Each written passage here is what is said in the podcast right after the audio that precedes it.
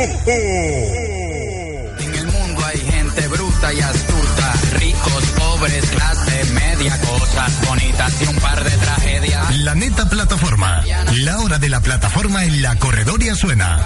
El programa donde las asociaciones y colectivos del barrio tienen su espacio.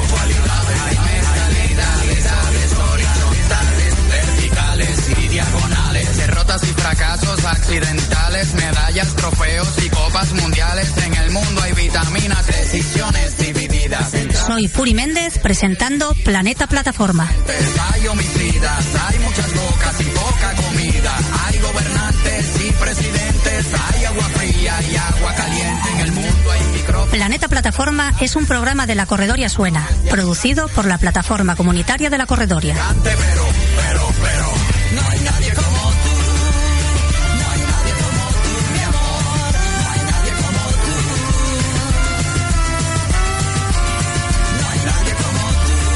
Llegamos a ustedes por la 107.0 de la frecuencia modulada y por internet a través de la web www.lacorredoriasuena.com, donde además pueden escuchar los podcasts de nuestras emisiones anteriores. Se duerme de noche y se vive de día. Hay gente que rectifica dice. Hay mucha gente que se contradice.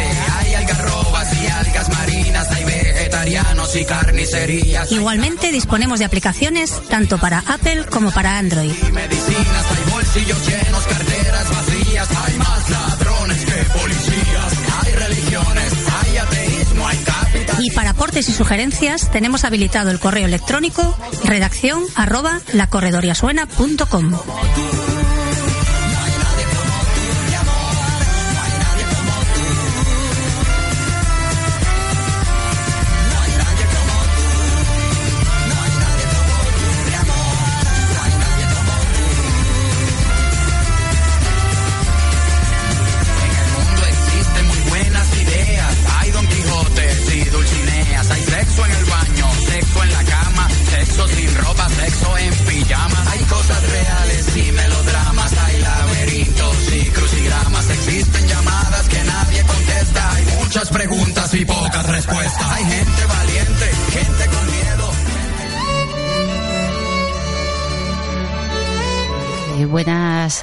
noches a todos y a todas.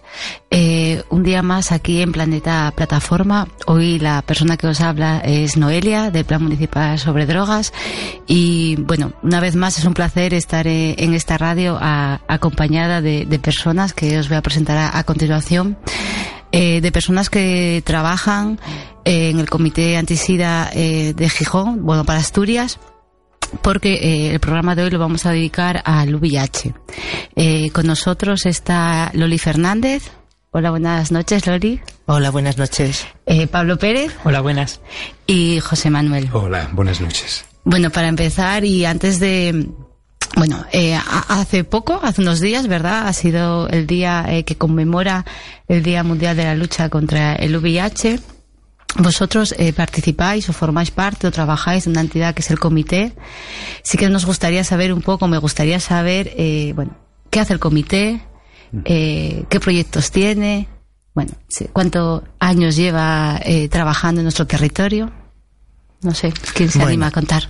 Bueno, puedo empezar yo si queréis y bueno, vamos eh, hablando un poco del tema. El Comité Antisida de Asturias nació en 1987, con lo cual ya hemos cumplido más de 30 años de, andadura. Eh, nació por, eh, sobre todo por defender los derechos de las personas que vivían con el VIH y el SIDA. Y luego a lo largo de todos estos años hemos ido eh, creando programas y actividades en función de las necesidades que íbamos detectando. Eh, los primeros años nos centramos mucho en el tema de, la prevención. Se creó el programa de reducción del daño dirigido a, a personas consumidoras de drogas por vía parenteral, porque en aquellos años la incidencia de casos de VIH en este colectivo era mm, muy importante.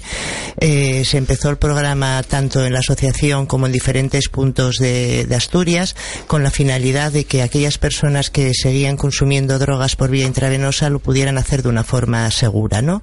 Que no tuvieran que compartir el material de inyección para evitar pues los nuevos casos de infección por VIH y de otras infecciones y hepatitis y demás.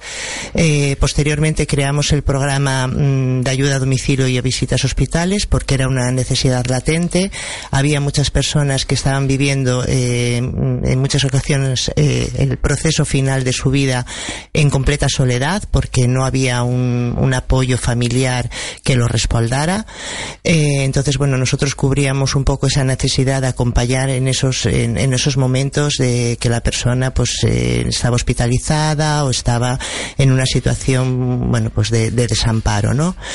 Eh, todos estos programas, bueno, han ido evolucionando a lo largo de los años, pues por, por, porque la población también ha ido evolucionando y la infección por el VIH también ha llevado un proceso. El programa de reducción del daño se sigue haciendo, tanto en el local como en diferentes puntos Asturias, pero sí es verdad que la población es mucho menor eh, y se hacen otro tipo de trabajos dentro del programa ¿no? de, reducción del daño, además de dar información y, y, asesorar y informar sobre recursos. El programa de ayuda a domicilio también ha ido variando y hoy lo llamamos programa de pares porque en muchas ocasiones son las propias personas VIH que ya tienen normalizada su situación, eh, que sirven de apoyo y acompañamiento a esas nuevas personas que acaban de ser diagnosticadas o que están viviendo un proceso complicado dentro de, de, de la propia infección por VIH. Y luego hemos ido añadiendo, bueno, pues eh, nos acompaña también José Manuel, hay un programa de apoyo psicológico que, bueno, quizás os pueda contar el más sobre... El apoyo psicológico nace también en los inicios de, de, del comité, allá por los años 90, fundamentalmente porque la afectación necesitaba del apoyo psicológico en muchos terrenos y, y aspectos, ¿no? Desde el poder explicar e informar de la, de la afectación, en qué consistía, y después todos los problemas sobreañadidos de emocionales que conllevaba sobre todo una afectación estigmatizada, una, una afectación que socialmente eh, era de rechazo y eh, todo lo que conllevaba eso para la persona, el poder ir adaptándose a, a ella, ¿no? Además de otra serie de trastornos, podríamos decir, que, que, iban apareciendo a lo largo por las múltiples problemáticas psicosociales que también iban apareciendo. ¿no?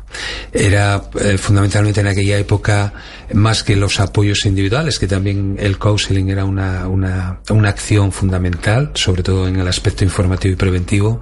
También era la conformación de grupos de autoayuda, de apoyo emocional, porque el, los fallecimientos, las pérdidas era algo muy, muy habitual, entonces habría que hacer un grupo de gran ayuda dentro de la asociación para eh, tener como un pequeño espacio, un pequeño refugio frente a la sociedad que el VIH no se podía de aquella era el SIDA. ¿eh?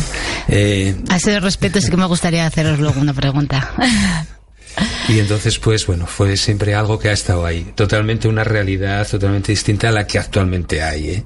O sea, es otra. Yo creo que para el psicólogo que ahora eh, interviene en, en, la atención del VIH es, es mucho, mucho más favorecedor porque eh, el, el, avance sanitario ha sido muy importante y eso era una gran ayuda. En aquellos momentos era una gran impotencia e indefensión.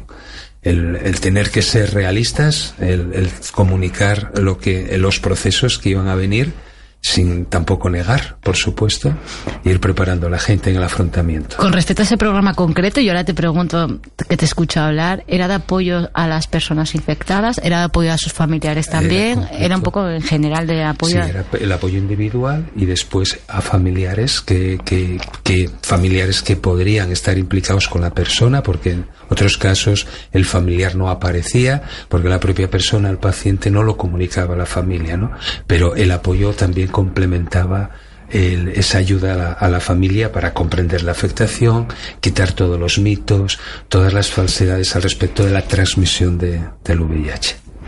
Vale, José Manuel ha puesto, bueno, no sé si algún, queréis comentar de algún otro proyecto o qué creéis. Hombre, tenemos algún proyecto más, el proyecto Luna, que es, eh, y ahora una, una, un complemento de Luna, que es Eclipse. Que así como bueno. todo, todo, se va construyendo y creciendo, ¿no?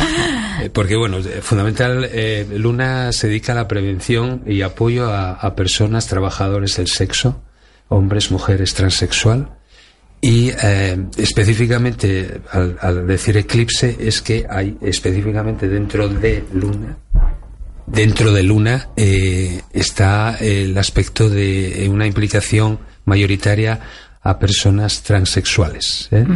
Fundamentalmente porque verdaderamente observamos pues una mayor prevalencia de riesgos en, la transmisión del VIH y especialmente una estigmatización mayor que el resto de población. Vale, eh, pondría sobre la mesa eh, dos cuestiones yo creo que, que muy importantes y que yo creo que sí que a día de hoy sigue habiendo mucha, bueno, una que sigue, creo que habiendo mucha confusión. ¿Qué es el VIH y qué es el SIDA? Seguimos hablando indiferentemente de VIH y SIDA. Vale, eh, sí, son términos que se han asociado históricamente siempre como si el VIH fuera igual a SIDA y no, no es lo mismo. El VIH es el virus de inmunodeficiencia humana esas son las siglas. Virus porque es un virus, el patógeno que lo transmite es un virus. Inmunodeficiencia porque causa una baja en las defensas del, del organismo. Y humana porque el virus solo afecta a los humanos, no, no es transmisible entre animales de otras especies y los humanos. Y el SIDA ya sería la última fase del desarrollo. Cuando una persona lleva muchos años con VIH, si no sigue un tratamiento adecuado, puede acabar desarrollando un SIDA. El SIDA, las siglas son síndrome de inmunodeficiencia perdón, adquirida. Eh, síndrome porque es un conjunto de enfermedades. El SIDA solo se desarrolla cuando las defensas del organismo están muy bajas y empiezan a, entrar en el organismo una serie de enfermedades oportunistas que se llaman. Cuando el organismo está muy de, eh, de, uy, con pocas defensas y adquirido porque no se transmite de manera genética. Si mis padres, por ejemplo, tuvieran VIH, simplemente por ese hecho no me lo transmitirían a mí. Tiene que haber una vía de transmisión que luego hablaremos de ellas, de cuáles son en concreto, para, para que se transmita, para que la persona esté infectada. Entonces podríamos decir que en la actualidad no sería casi correcto hablar de, de SIDA, ¿verdad? Tendríamos que hablar siempre de infección por VIH. Además, además creemos que es un, un, término muy, muy peyorativo y además que, que, está alimentando mucho el estigma que hay alrededor de, la, de, de las personas que vivimos con el VIH y que, que no nos sentimos identificadas. Hoy en día, en países desarrollados como el nuestro, donde tenemos acceso a al diagnóstico y al tratamiento, deberíamos hablar siempre de personas que viven con el VIH. Ese es el término correcto, porque la mayoría de las personas que vivimos con el VIH, que estamos diagnosticadas y que estamos tratadas, eh, no llegamos a tener esa fase de, SIDA. Es más, eh, un término que además nos gusta eh, dar a conocer porque creemos que es bastante desconocido por la población en general, es que las personas que vivimos con el VIH, que estamos diagnosticadas, que estamos tratadas, que el tratamiento es lo suficientemente eficaz como para controlar la infección y mantener nuestra carga viral indetectable, es decir, nuestra, nuestra cantidad de virus en sangre indetectable, cuando estamos en esas condiciones se habla de que el VIH indetectable es igual a intransmisible. Creemos que es algo que la sociedad debe conocer que una persona VIH indetectable no puede transmitir el VIH incluso teniendo prácticas de riesgo. Es un avance muy importante que ya está demostrado científicamente y que no solo es beneficioso para las personas que vivimos con el VIH, que nos hace vivir con esta infección con, bueno, con, más tranquilidad y menos ansiedad, sino también para la sociedad, ¿no? Que ese miedo a tener una relación, a tener un contacto con una persona VIH, eh, si está diagnosticada y tratada, no hay posibilidad de transmisión del virus. ¿Creéis que sigue existiendo miedo? Sí, ah, absolutamente sí. ¿Miedo a, contarlo? Sí. ¿Miedo a que te lo cuenten? Sí. Absolutamente sí. Eh, nosotros, ah, eh, el, teléfono de, la asociación está ubicada eh, la información de, con respecto a la afectación de toda la comunidad e incluso del territorio español. aún todavía se recogen demandas informativas de un gran desconocimiento y miedos, ¿no? Miedos a que se pueda transmitir, por un contacto, por un beso, por de cantidad de aspectos de relaciones social que no tienen ninguna posibilidad de transmisión. Bien claro es que solamente los fluidos, concretamente sangre, eh, semen, eh, leche materna y fluidos vaginales en, mínima cantidad, y está ahí, pero aún el, el, estigma ha sido construido de tal manera eh, de tal forma que la propia sociedad parece que oír del VIH ¿eh? lo asocian más al SIDA y a la repercusión del rechazo, de la marginalidad y la de la asociación a estereotipos. Estereotipos vinculados a las drogas, ¿verdad? A, las drogas, fundamentalmente. Eh, aquí en España fundamentalmente la problemática del VIH en un inicio ha sido por personas drogodependencias, veno, venopunzantes y tal, y eh, eh, con toda la connotación social eh, de, aspectos que conllevan la, la, la, drogadicción y la dependencia de la drogadicción y con ello todo el, el, aspecto de marginalidad que pudiera estar también asociado ahí, ¿no? Pues eh, se acopló eh, esta afectación a estereotipos sociales. En, por un principio fueron las personas drogodependientes, después personas homosexuales con otro estigma, negros también, por, por el hecho de, de, la, de cómo fue la expansión de, de la pandemia del VIH, ¿eh? que fueron población negra en un principio allá en Caribe, Estados Unidos, y después todas aquellas prácticas que en cierta medida están relacionadas en la sexualidad y todo el tabú que conlleva, ¿eh? porque tampoco nos falta también una educación sexual importante eh, carente ¿no? en, este ter terreno ¿no? y el VIH pues al, al ser una vía de la transmisión sexual pues también parece que añadimos más un ocultamiento un rechazo ¿eh? una serie de, aspectos ¿y creéis que ese rechazo es tanto por infección por VIH o por cualquier tipo de eh, infección de transmisión sexual?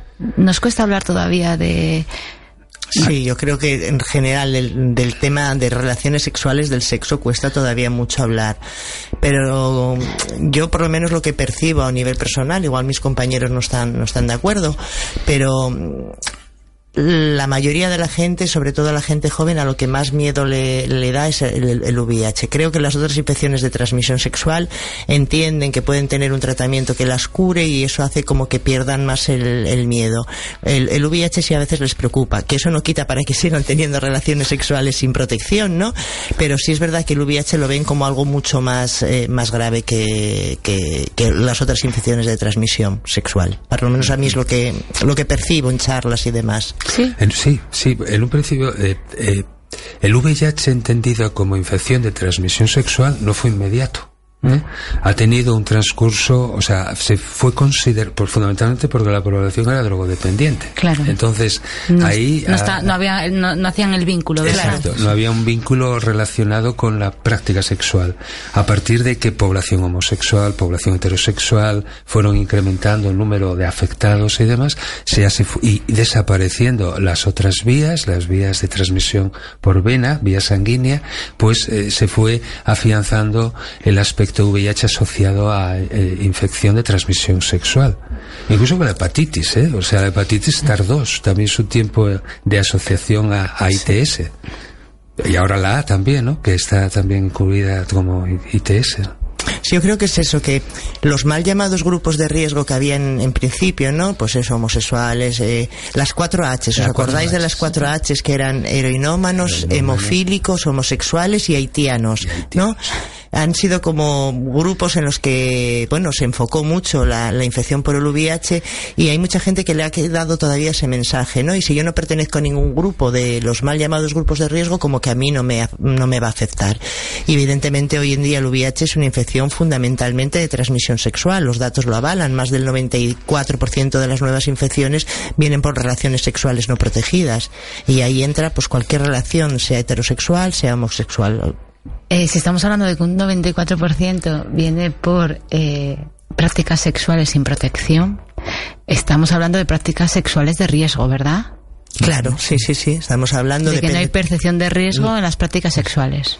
No hay percepción. Yo creo que la percepción ha llegado todavía. Yo creo que no tenemos o no hemos elaborado lo suficientes herramientas para llegar a, a educar preventivamente, ¿no?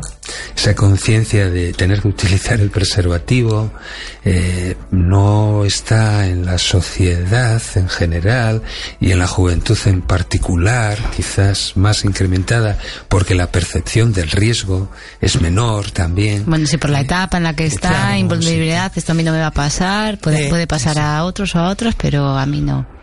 Yo creo que está ahí una de las eh, de los hándicaps a trabajar, ¿no? Un, un, aspecto no solamente el reparto en sí, creo que debería de ser más participativo. Quizás lo que estamos haciendo está bien, ¿no? O sea, el, el cada vez eh, eh, poder eh, exponer y estar permanentemente hablando de ello, buscando entre todos eh, las fórmulas. Y ya, todo. a mí es una cuestión que me preocupa siempre cómo romper eh, falsas creencias, falsos mitos de que están ahí en nuestra sociedad y que aunque estés dando constantemente otro tipo de mensaje, el que perpetúa y el que está en la base es siempre el mismo, que es como, uh -huh. y, y, dices, no, si son nuevas generaciones, no, no deberían conocer este mensaje. Claro. Porque, pero no, hay un mensaje que, que se traslada de generación a generación. No sé si es por protección, a veces de las personas, eh, si me excluyo de ahí, a mí no me va a, a llegar. Bueno, es una reflexión sí. que hago, tampoco sí. No, no, que está, sí. no espero que... contestación de ella, la verdad, pero no, que y... es una reflexión que me que me hago siempre porque digo, entiendo que a veces deben ser mecanismos de defensa de las propias personas que nos ponemos, ¿verdad?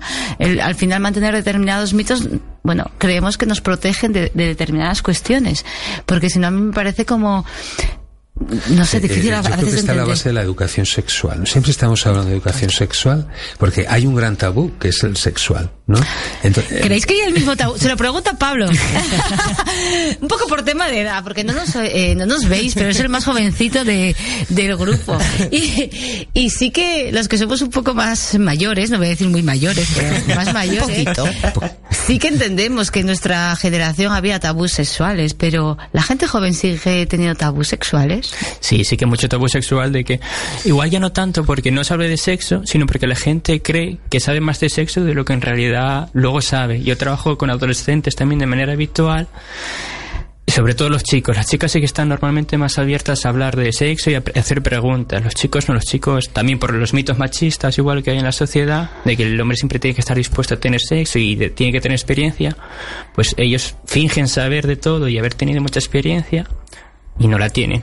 Entonces, claro, caen en todos los mitos y en todos los prejuicios que, que, bueno, que están en la sociedad, que es la que heredamos de bueno, nuestros padres y de nuestros y tú certificas mayores. que tienen prácticas de riesgo, ¿verdad? Sí, de hecho, muchas veces no saben ni lo que es una práctica de riesgo. No son conscientes. No son conscientes. Tú les dices, ¿tienes prácticas de riesgo? No, no. Y luego ya dagas y dices, ¿nunca has tenido relaciones sin, Eso te iba a decir, que nos pongas sobre la mesa que son prácticas de riesgo. Les dices que es una práctica de riesgo. Ah, sí, sí. Pero bueno, es que estoy o con mi novio o con mi novia. Y dices tú, ya, bueno, pero sigue siendo una práctica de riesgo porque no estás utilizando ningún método de barrera. Y, por ejemplo, el sexo oral ocurre mucho. Hay nadie prácticamente utiliza nunca eh, pre protección, preservativo y lo, todo el mundo la practica sin, sin protección. Entonces, bueno, todo el mundo está expuesto a prácticas de riesgo, pero luego se supone que no, que solo las personas son más marginales, como comentaba José.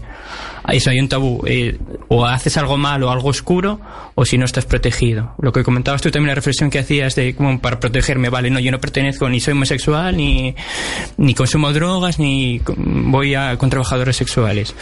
Vale. Y desde vuestro punto de vista, por igual, que, que entiendo que no hay datos, pero por igual, prácticas de riesgos chicos y chicas, así a nivel de, de percepción de lo que a ver, yo lo que veo en las chicas es que tienen prácticas de riesgo, pero lo que más les preocupa no es el VIH o una infección de transmisión sexual, sino un embarazo no deseado. Eso es la mayor preocupación que hay. Entonces, bueno, utilizan pues eso, la, otros métodos otros métodos anticonceptivos, pero que claro que no protegen de las infecciones de transmisión sexual.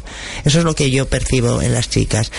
Y, y sí hay una alta prevalencia de, de no protegerse no sé, no sé decir si, si, igual en hombres que en mujeres, pero la, la prevalencia existe importante de, de, prácticas sexuales no protegidas. Cuando hablamos de prácticas sexuales nos referimos a penetraciones anales o vaginales no protegidas y al sexo oral que tiene menos riesgo, pero bueno, no se puede descartar ese riesgo. De hecho, si, si tenemos en cuenta, no, no, específicamente en el VIH, pero con respecto a las ITS que están en nuestro entorno, ¿no? Sí. Que pueda ser, eh, clamidia es algo muy frecuente en jóvenes, sí. por ejemplo, que así es como se, estadísticamente se ha descubierto, al igual que, por ejemplo, eh, eh, aspectos como la, o sea, infecciones como la gonorrea o la sífilis, está comprobado que la mitad, o sea, de los casos, o sea, hablamos de datos del dos, 2017, ¿eh? que es, Bueno, la, son es bastante reciente, o sea, que no creo que hayan variado mucho eh, dos años después. Pero, por ejemplo, la gonorrea estaba eh, de las eh, infecciones de gonorrea detectadas, el 50% eh, pertenecían a eh, jóvenes menores de 30 años. ¿eh? Sorprendente, ¿verdad? Y la sífilis un, un tercio, o sea, que quiere decir que un 35% también a jóvenes menores de 30 años. ¿eh? ¿Son conocedores de las enfermedades de transmisión sexual? Yo creo que volvemos a lo mismo, que pueden tener una información, pero que muchas veces es lo que buscan en Internet, no hay una educación sexual y no hay un trabajo realmente de lo que son las infecciones de transmisión sexual y de cómo prevenirlas, y a veces pues eso, la información que puedes encontrar por Internet, bueno, más que información puede llegar a ser desinformación. Bueno, nos vamos a ir unos minutos y volvemos en un rato. Muchas gracias.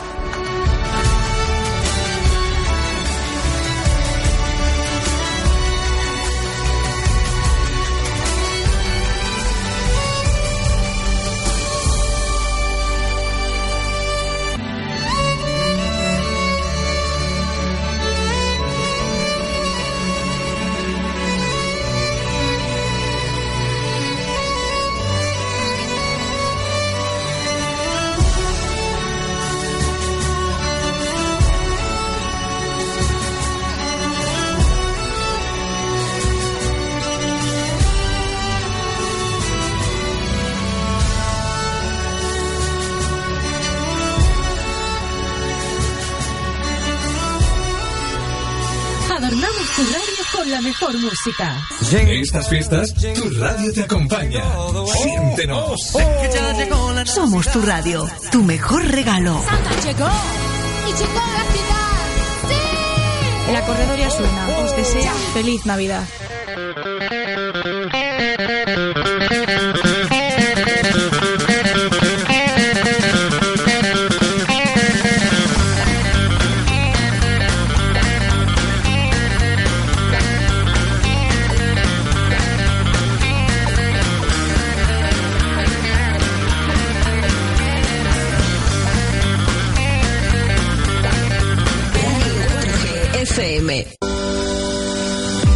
Gustan nuestras calles, nos gustan nuestras tiendas.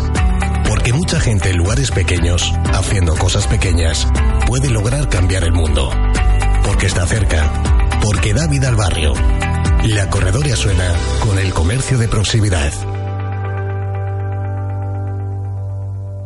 La corredoria suena.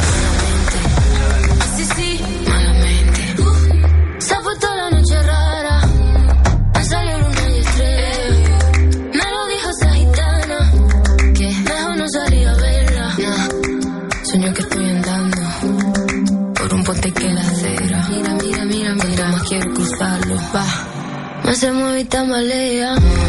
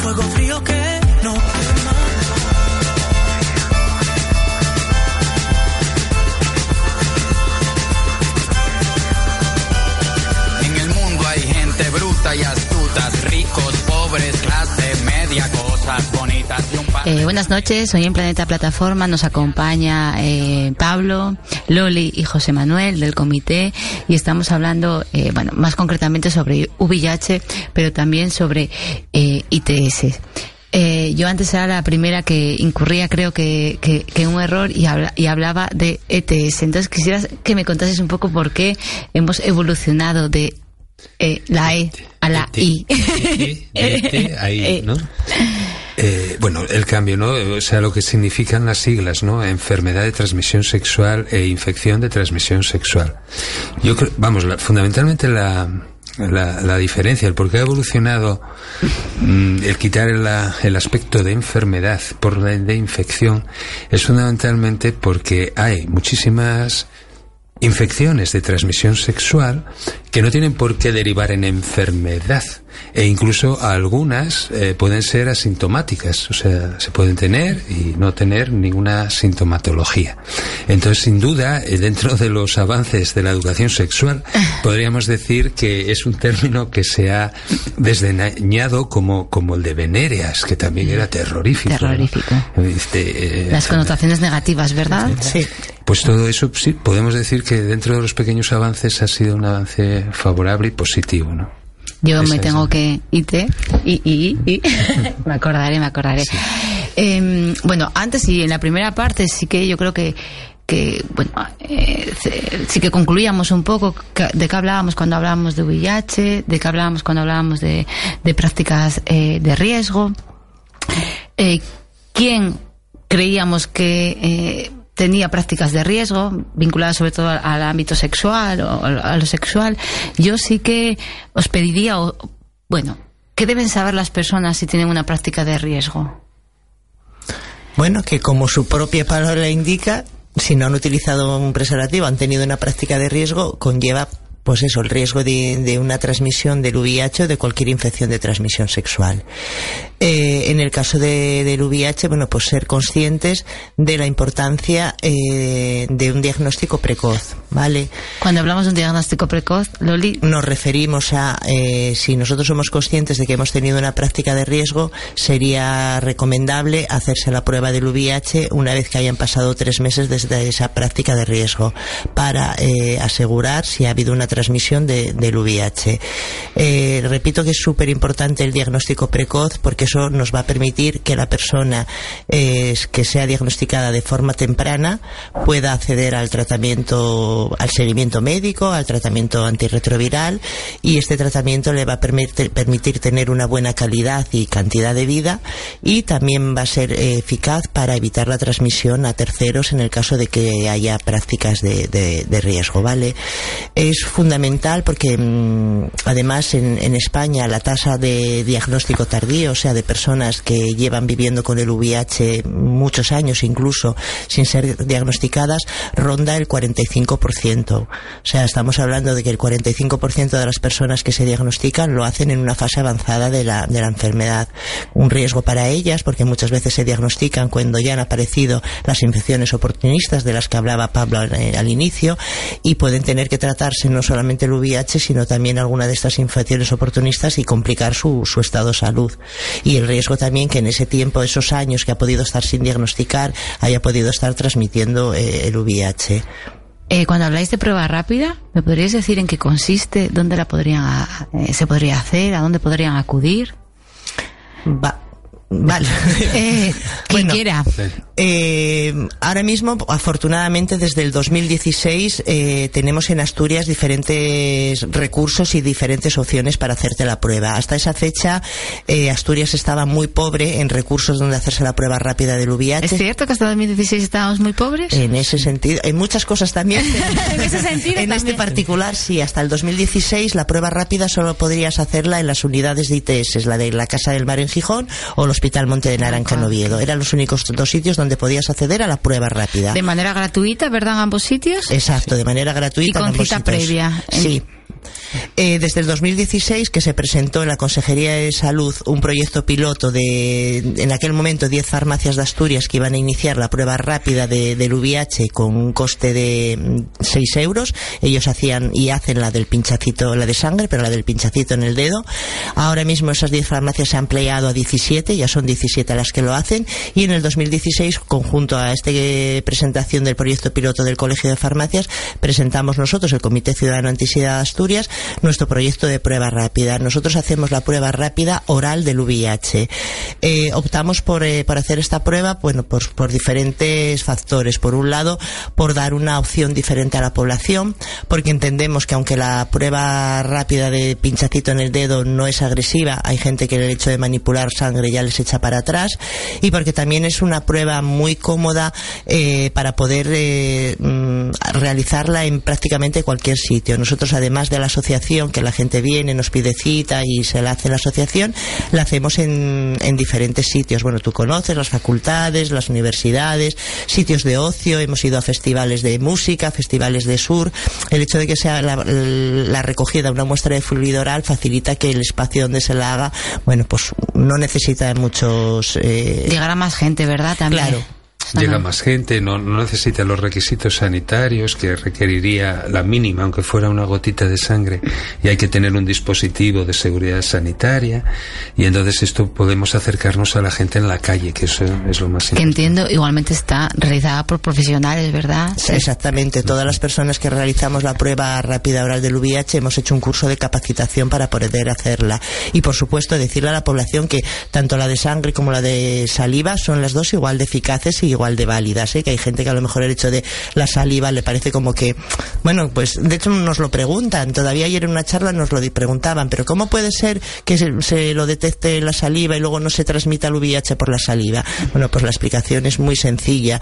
Estas pruebas rápidas lo que detectan no es el virus, no detectan el VIH, detectan los anticuerpos, que es la respuesta de nuestro organismo. Entonces, bueno, eh, son muy fiables. Una vez que han pasado tres meses desde el periodo de ventana, eh, si el resultado es un resultado negativo, es un resultado fiable. Muy interesante. Le voy a preguntar a Pablo, porque lo le pone en la mesa periodo de ventana. ¿Qué es el periodo de ventana? Es el periodo de ventana es el tiempo que transcurre hasta que el organismo desarrolla los anticuerpos ante el VIH. Porque las pruebas rápidas lo que detectan son los anticuerpos, las defensas del cuerpo ante, ante el virus. Entonces, ese periodo, cada persona tarda más o menos tiempo, pero se ha demostrado científicamente que a los tres meses todo el mundo ya, si tiene el VIH, ya ha desarrollado los anticuerpos. Yo que he vivido de cerca el acercamiento a, sobre todo a población joven, ¿verdad? El hacerse la prueba sigue existiendo temor a hacérsela. La gente acude con miedos. No sabe muy bien, aunque espacio privado, de seguridad, con confianza, la gente eh, sigue teniendo miedo a entrar. Yo creo que además uno de los objetivos eh, que tenía este programa, cuando nosotros iniciamos este programa, fue, bueno, fue un trabajo de años el conseguir sacar adelante este programa.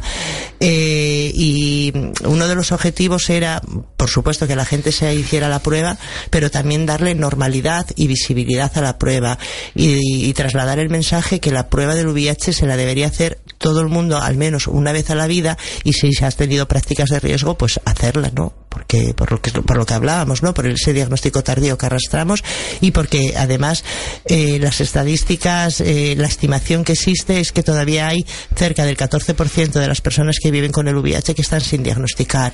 Es un porcentaje todavía muy alto, ¿verdad? Sí, es alto. Hemos bajado porque hace como tres años o cuatro años hablaba del 25 o 30% y el hecho de que, bueno, que haya mm, diversidad de recursos donde hacerse la prueba creo que ha influido positivamente para que ese porcentaje baje, pero hay que seguir bajando trabajándolo. Deberíamos conseguir los objetivos de ONUSIDA, ¿no? Que es el 90-90-90. Que el 90% de las personas con VIH estén diagnosticadas, que el 90% de las personas diagnosticadas estén a tratamiento y que el 90% de las personas eh, a tratamiento estén con carga viral indetectable. Eh, ahora mismo en España los dos últimos 90 lo hemos conseguido, pero el primero todavía no. Entonces, nos en falta- esa parte hay que fe- felicitaros, ¿verdad? Sois parte de, de- de lograr ese objetivo, entiendo yo. Un pequeño granito. ¿eh? Sí, claro que sí, claro que sí. Em, ¿Y por qué? No sé, yo, mira, no, que sea un porcentaje, yo creo que todavía es un 14, es, bueno, es un porcentaje, a ver, no digo elevado, pero relativamente no pequeño.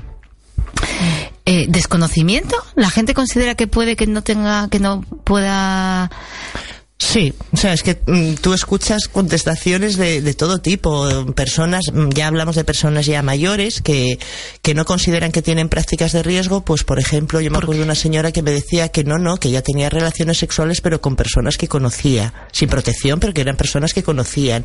Y esa era su tranquilidad o, o su seguridad de protegerse, Sí, sí. ¿no? Entonces, bueno, hay que seguir lanzando el mensaje que una relación sexual sin preservativo es una práctica de riesgo. Da igual que conozcas o no conozcas. Incluso que en las parejas, eh, bueno, que ya están estables, eh, el amor no protege del VIH, nos protege el preservativo. Ahí seguimos en el amor romántico, ¿verdad? Sí. seguimos en el amor romántico y el no decirle a tu pareja, mm, te has hecho la prueba o nos hacemos la prueba y... Y a veces a nosotros nos llegan a la, asociación parejas que van a iniciar una relación, una relación estable, y entonces vienen juntos a hacerse la prueba eh, con la idea de no utilizar el preservativo en, en- sus relaciones. Y bueno, y a veces me da un poco de, de, rollo porque digo, aquí llego yo a romper el, el, momento, romántico, ¿no? Porque digo, está muy bien, pues bueno, mucha responsabilidad, está estupendo, pero claro, mientras haya una fidelidad y mientras la relación sea una relación cerrada, esto va a funcionar. Si ninguno de los dos tenéis el VIH, evidentemente no puede haber una transmisión. Pero si una, una parte de la pareja tiene una relación fuera de, de la pareja y no utiliza el preservativo, bueno, pues ya hemos acabado con todo ese mm, objetivo que nos habíamos marcado al principio. Ya. Entonces todavía creemos que los jóvenes tienen poca información a este respecto, ¿verdad? Que todavía ahí seguimos teniendo que intervenir. No sé si poca o, o confusa, ¿no? O mala información. Un poco. Yo no sé, no sabría decir. Yo- vamos a ver, la experiencia que podemos tener en charlas, por ejemplo, eh, los chavales preguntan, se inquietan, están muy pendientes de ir a por el preservativo, más como como algo que les llama la atención, que parece que rompe ese ocultamiento por el tema de lo sexual, ¿no? Parece que te pone ahí plantado el preservativo. Pero claro, después que, que esa herramienta se aplique o se lleve, llegue a utilizar, creo que nos ha falta, que nos falta aún por el hecho de que aún sigue ahí las transmisiones ¿eh? de, de ITS y de VIH, o sea que eso es evidente que, que no es algo que se utilice. ¿eh? Yo creo que, falta educación pro- eh, mm, sexual, porque vale, nosotros podemos ir a lo mejor una vez al año, dos veces al año a dar una charla, pero yo no creo que eso sea suficiente. yo creo que suficiente debería porque- estar en el, el calendario de materias o En el currículum, ¿verdad? sí, Es y una- trabajarlo. Son modelos que no, creo que pierde eficacia. ¿eh? O sea, en el sentido, porque muchas veces son charlas que incluso son a las ocho y media de la mañana. que están dormidos. O, o a últimas O a última horas. hora, que, Que no se sabe lo que es peor, ¿verdad? Eh, puede ser hasta aversivo, ¿no? Claro. Escuchar una, una charla que te anime a utilizar el preservativo en las relaciones sexuales, ¿no? ¿Eh? Entonces, claro, yo creo que tendría que cambiar mucha la metodología y la forma de hacer. ¿Y, y, y qué responsabilidad tenemos la familia? Eso es que... Pero, Yo creo que todo, clave. la familia, que sigue habiendo esos tabúes, no se habla de sexo, eh, los medios de comunicación, es que yo mm, lo decía el otro día en una entrevista, yo me siento muy sola el resto del año, es como si solo se acordaran de nosotros, del Comité Antisida y del VIH en fechas cercanas al 1 de diciembre. Parece que el VIH en los 364 días del año restante no, no existe. ya no es un problema social, ¿verdad? Y yo creo que es eso, que de lo que no se habla es como que no existe. Porque muchas veces a los, a los chavales y a la población en general, bueno, sobre todo chavales, les llega el mensaje de que, bueno, nada, oye, si al final me infecto, eh, o sea, hay un tratamiento. Y que banalizan mucho lo que significa vivir con el VIH. Por, por supuesto que hemos avanzado mucho clínicamente, que una persona diagnosticada y tratada puede tener una buena calidad y cantidad de vida, pero una persona que vive con el VIH se tiene que enfrentar a muchos eh, problemas en su vida, problemas laborales, eh, a veces mm, cómo lo comunico, si no lo comunico, el iniciar una relación de pareja. Es complicado, la gente sigue viviendo el VIH, mm, la mayoría de los casos, en mucha, con, con mucha soledad. Nosotros tenemos casos de personas que ya hace años que están con nosotros y no hemos conseguido que atraviesen la puerta de la asociación, porque a lo mejor son de cercanas del barrio y, el hecho de que mm, piensan que el hecho de entrar en la asociación puede dar pie a que alguien piense que, que entra en la asociación porque tiene el VIH y en el que pase esto en el 2020 casi es triste, pero sigue pasando. Hablabais mucho, sobre todo en la primera parte, de estigma. ¿Hay estigma? Sí. Habéis Hay lanzado mucho, una nueva campaña, mucho. además, ¿verdad? Sí. La campaña de este año, eh, Contigo sin xerofobia, eh, fue pensada, es una campaña que salió dentro de la Coordinadora Estatal de ONGs, de CESIDA, que entre todas las asociaciones que formamos parte entendíamos que era muy importante lanzar una campaña nacional, cada uno en nuestra comunidad, para hablar de este término de xerofobia. Y utilizamos el término de xerofobia con toda la intención para darlo a conocer, porque es un término que no se conoce, pues como pasó con la homofobia, cuando se hablaba al principio de la homofobia había gente que no sabía lo que era. Pues con la xerofobia es lo mismo, la xerofobia es ese, ese miedo, ese- esos prejuicios, ese rechazo a las personas que viven con el VIH. Y eso es real y eso sigue existiendo. La campaña quiso darle la parte, o sea, tratar el tema de la xerofobia, pero de una forma positiva, haciendo, trasladando el mensaje de que las personas que vivimos con el VIH solas no podemos acabar con la xerofobia, que te necesitamos a ti, necesitamos a toda la sociedad para acabar con, con ello, ¿no?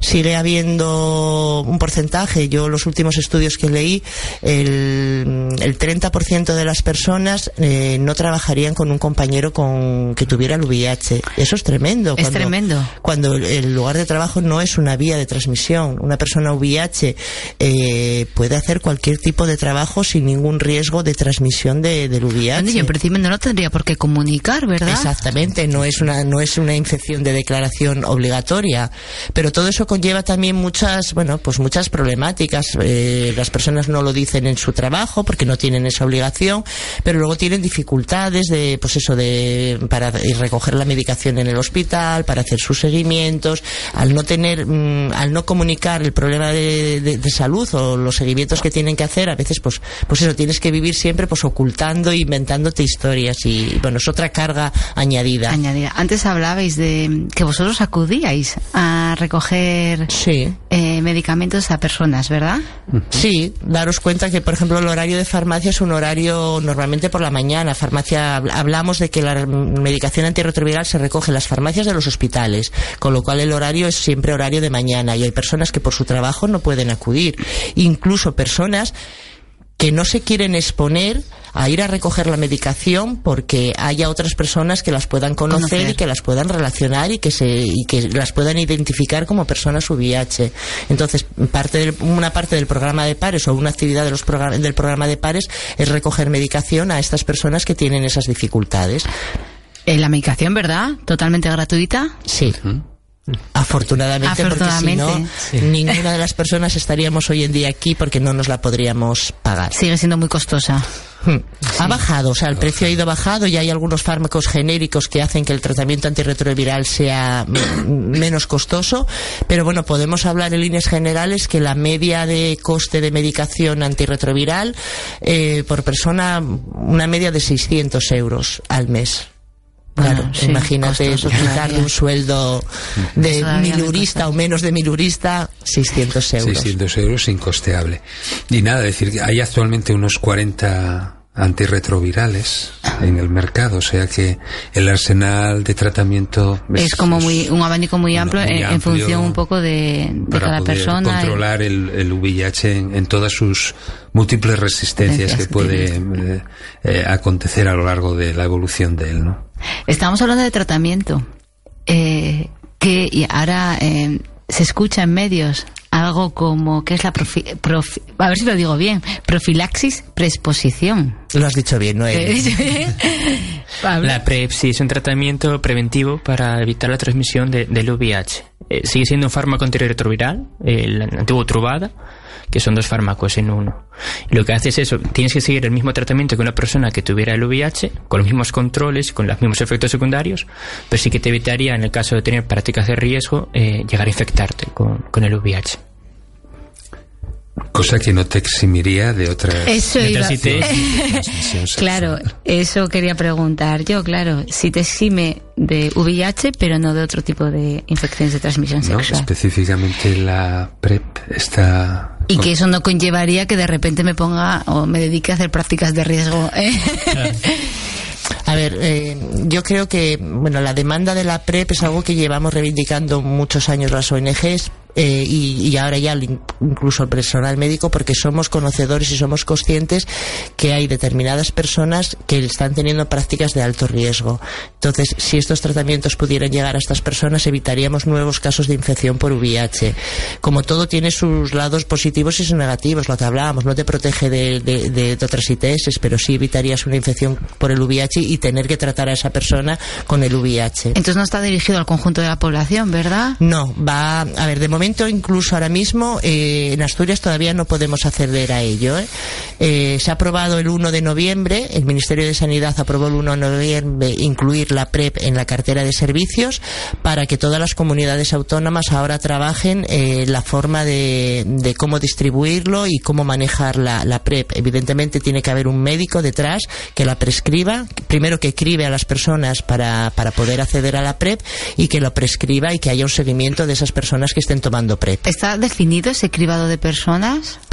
No, yo en- entiendo que, bueno, por ejemplo, nosotros desde la asociación, si somos conocedores de personas que ya llevan tomando la PrEP por su cuenta, sin ningún tipo de seguimiento médico, comprándola por internet y buscándose la vida, con lo cual entendemos que es una necesidad que se implante claro. ya, porque si lo están haciendo de forma descontrolada, mucho mejor será que haya una supervisión médica, ¿no? De, de- del tratamiento. Entonces, sí somos conocedores de personas y de hecho a la asociación ya lleva tiempo que nos llegan llamadas preguntando cuándo se va a suministrar la, la PrEP. ¿Creéis que, mm, bueno, a ver cómo, ¿verdad? A veces estos procesos de poner en, de- bueno, de cuestiones cuesta un poco ponerlas en marcha y, porque la idea es que, ¿dónde, el centro de salud? No, A no ver, se sabe. eh, como es un tratamiento hospitalario, se está pensando que o bien las unidades de ITS es por lo, por lo- lo que marcaba el Ministerio de Sanidad era que fundamentalmente o las unidades de ITS si hubiera en la comunidad de estas unidades o los equipos de medicina interna de los hospitales pero ya te digo Noelia que aquí en Asturias todavía tenemos una reunión pendiente para hacer un protocolo de actuación de, de cómo se va de cómo, se va a dar. Bueno, en esa, en esa reunión, bueno, participáis, ¿verdad? Al final como... Sí, sí. la idea es que participen tanto el SESPA como la Consejería, como colectivos eh, que trabajamos en la prevención del VIH, para elaborar un protocolo e intentar ponerlo en, marcha lo antes posible, porque nosotros como entidad eh, vemos que cada día que pasa puede ser tiempo perdido de- de no estar protegiendo a estas personas que ya están teniendo prácticas de riesgo. O sea, no van a empezar a tener prácticas de riesgo por la PrEP, sino seamos conscientes de que ya las están teniendo. Vale, por, no, por eso lo quería poner yo, en plan, que no es algo que de repente vayan a dar a todo el mundo, que es un- para un- una población muy Una concreta. población en concreto, con unos perfiles determinados de personas que, por supuesto, tienen, realizan prácticas de riesgo. y tal, ¿no? O sea que eso supongo que el, el criterio va, irá en esa línea. Y después personas que realmente mm, asuman eh, el tomar una PrEP y todo lo que conlleva el asumir también eh, los efectos secundarios de la adherencia, de- que de- es muy importante, la adherencia. O sea, estamos hablando de un fármaco que es efectivo, pero si te lo tomas eh, como tiene la pauta, en este caso, pues la pauta que más se suele indicar es la de una pastilla al día. No vale que un día te la saltes o que te veas de fin de semana y no te la lleves. O sea, la adherencia, como en el caso de las personas que vivimos con el VIH, es fundamental. En el caso de la PrEP, para evitar infectarse, también es fundamental. Bueno, nos quedan pocos minutos, tampoco muchos. Eh, sí que me eh, gustaría, bueno, por ir cerrando, que cada uno eh, lanzase el mensaje que, no sé, el mensaje que considere, ¿vale? No sé si de vía de transmisión, no sé si de estigma, no sé, el mensaje que, considere que, que los oyentes tienen que quedarse con él. No sé, ¿quién empieza? Mm, Bueno, a mí se me ocurre así de repente, luego seguro que se me ocurrirá más cuando estén hablando mis compañeros, pero bueno, se me ocurre mandar el, eh, lanzar el mensaje por lo que hablábamos antes, ¿no? De que prácticamente no se habla del VIH y de lo que no se habla parece que no existe, que se entienda que el VIH, si no se diagnostica y se trata, o sea, si no se diagnostica y no se trata, puede matar como mataba en los años 80. Con lo cual, cualquier persona que haya tenido una práctica de riesgo, la animo a que se haga la prueba, donde quiera. el- en- hay muchos recursos donde hacérsela ahora. Vale, dime dónde está el comité. El Comité Antisidad de Asturias, estamos en Gijón, en la calle Ramón y Cajal, número 39, bajo. Vale, las personas que quieran hacerse la prueba, Loli, Pablo y José Manuel los invita a que acudan allí, os van a recibir encantados y la atención, yo lo voy a decir por vosotros, va a ser maravillosa, ¿vale? Sería de buena acogida, de respeto, de tranquilidad. Entonces, bueno, invito de verdad a todas las personas que hayan tenido alguna práctica de riesgo que, que se acerquen a, a, a veros, ¿vale? Pablo, ¿tú qué dirías? Pues que las personas con VIH son personas normales y que puedes compartir tu vida con ellos y que no hay que discriminar a nadie por su estatus en este caso. Ahí tirando de la última campaña de estigma y José Yo, Manuel. yo no, vamos, diría que utilicemos el preservativo en todas nuestras prácticas sexuales, que también se puede disfrutar eh, con él. ¿eh? No pierde eh, ninguna sensación ni sensibilidad si se lleva con eroticismo eh, el, el- el- el instrumento, diríamos. Pues con este último mensaje eh, de José Manuel nos despedimos. Muchísimas gracias a todos y a, tanto a vosotros por acompañarnos en este programa. Muchas gracias. Gracias, a vosotros.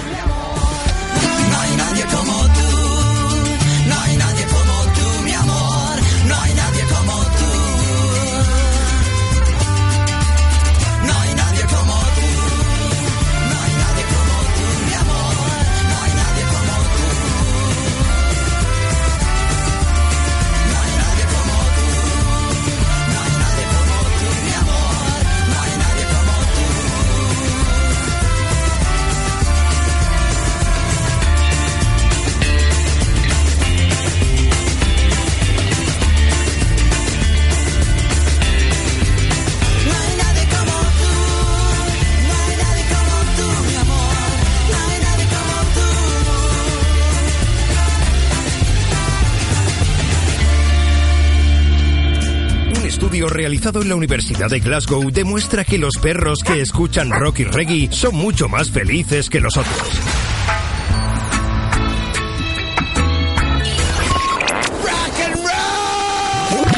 Radio 4G. Hacemos que tu perro sonría.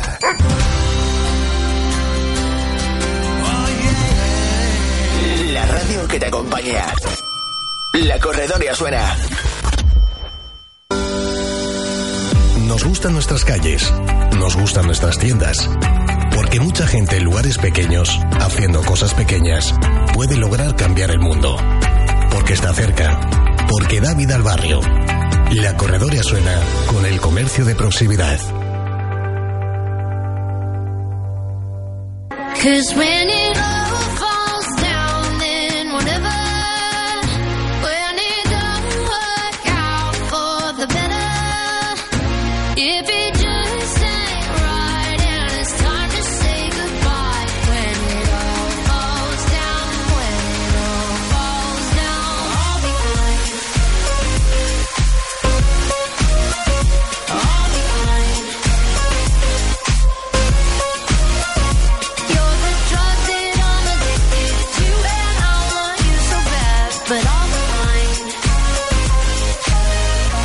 Be fine. La corredoria